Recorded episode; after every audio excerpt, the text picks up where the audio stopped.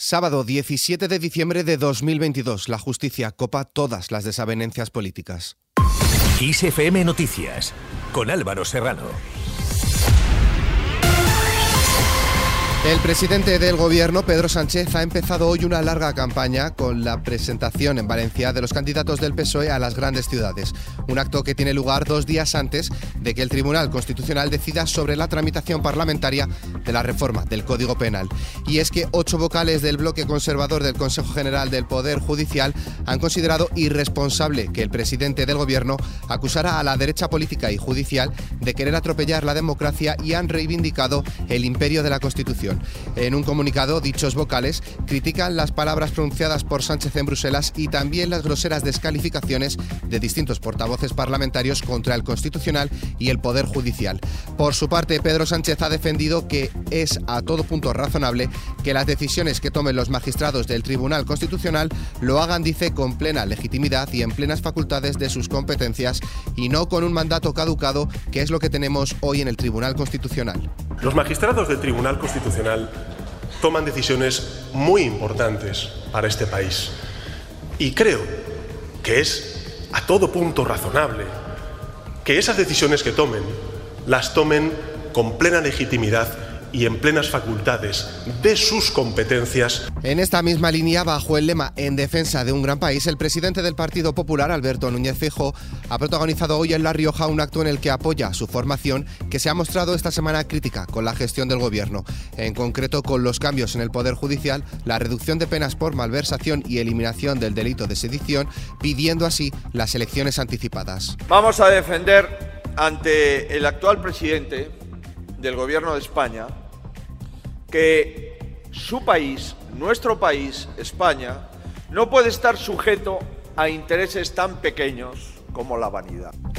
En respuesta, el presidente del gobierno, Pedro Sánchez, ha reprochado al Partido Popular que pida elecciones anticipadas a diario, mientras que en el Poder Judicial o en el Tribunal Constitucional, donde tiene mayoría, no hay elecciones ni anticipadas ni retrasadas.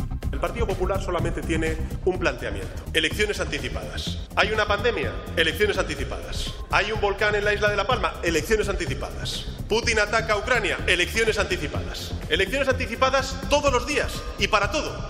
Pero fijaros qué curioso. Cuando ellos ganan las elecciones, entonces ya no hay ni elecciones anticipadas ni elecciones retrasadas. Porque ahí lo que toca es mantener en los puestos a aquellos que ellos nombran, aunque sea de por vida. Feijóo, por su lado, también ha afirmado que llamar a los jueces fachas con toga es incompatible con la democracia y ha acusado al gobierno de dejar a los independentistas que escriban, dice, el Código Penal con su bolígrafo.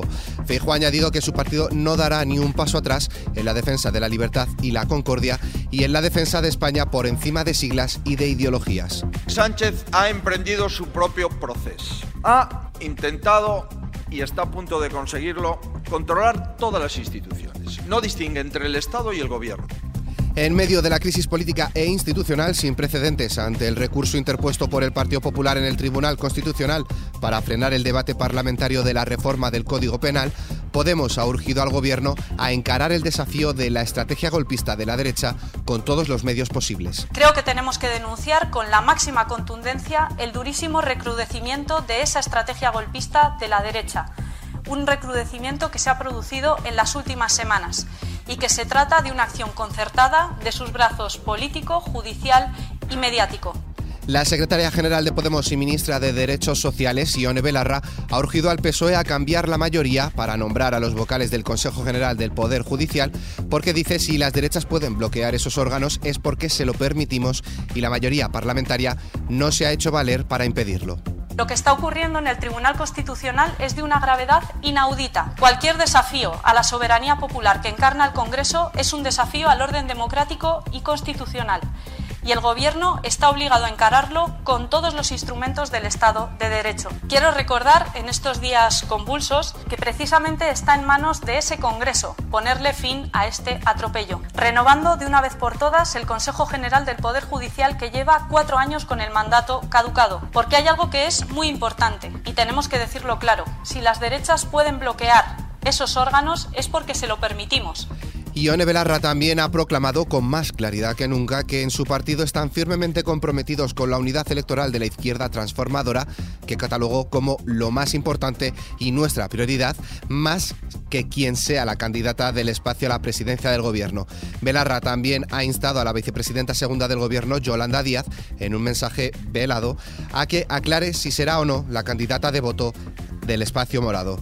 La vicepresidenta segunda del gobierno, Yolanda Díaz, por su parte, ha asegurado que el presidente del Partido Popular, Alberto Núñez Feijóo, ha quedado en una situación, dice, absolutamente imposible para un dirigente que dice que quiere gobernar por haber intentado, con su recurso al Tribunal Constitucional, impedir que el Congreso de los Diputados votara la proposición de ley que deroga la sedición y modifica los términos para elegir a los vocales del Tribunal Constitucional. Por ahora nos dirigimos hasta la capital española tras 36 horas encerrados en la Dirección General de Recursos Humanos del Servicio Madrileño de Salud, el Comité de Huelga de los Médicos de Familia y los Pediatras de Atención Primaria de la Comunidad de Madrid han decidido salir para anunciar que siguen con el paro. Todo después de que este jueves la reunión se truncara porque no aparecieron ni el consejero de Sanidad, Enrique Ruiz Escudero, ni el viceconsejero, Fernando Prados. Además, unas 10.500 personas convocadas por la Mesa de Defensa de la Sanidad Pública de Madrid, según datos de la Delegación de Gobierno en la capital, ha salido a la calle hoy sábado para protestar contra la privatización de la sanidad en la región en el marco de la 96 Marea Blanca. Por su parte, la presidenta Isabel Díaz Ayuso ha asegurado que en la Comunidad de Madrid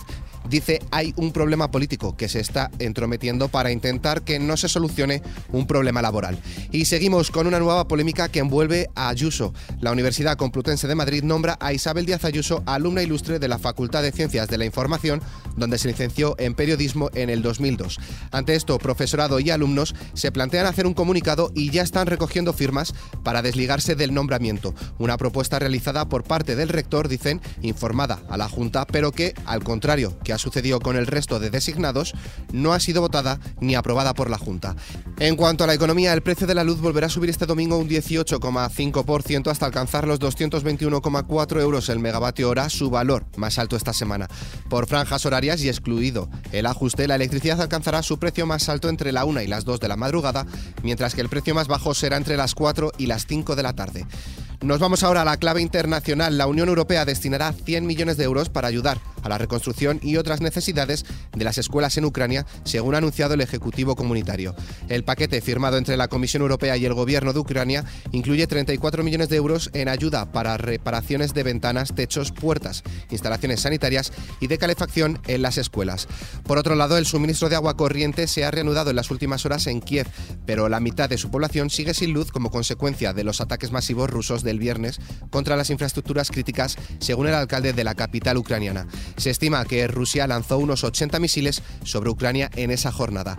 Pese a todo, las autoridades ucranianas han activado hoy de nuevo las alarmas antiaéreas en todo el país, incluido Kiev, tras los ataques masivos registrados el viernes contra infraestructuras críticas. Fuentes militares recomendaron asimismo a la población permanecer en sitios seguros o trasladarse a los refugios, mientras desde Gerson se reportaba un primer bombardeo contra objetivos civiles. Y terminamos con nuestra hoja cultural.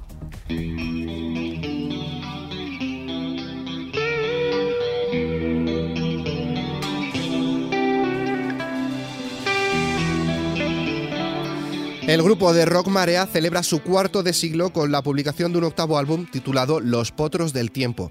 El lanzamiento será oficial el 23 de diciembre de este 2022, toda una grata sorpresa para sus seguidores. También han decidido regalar a su público el lanzamiento de un avance audiovisual, que es el videoclip de uno de sus temas inéditos, titulado Nuestra Fosa.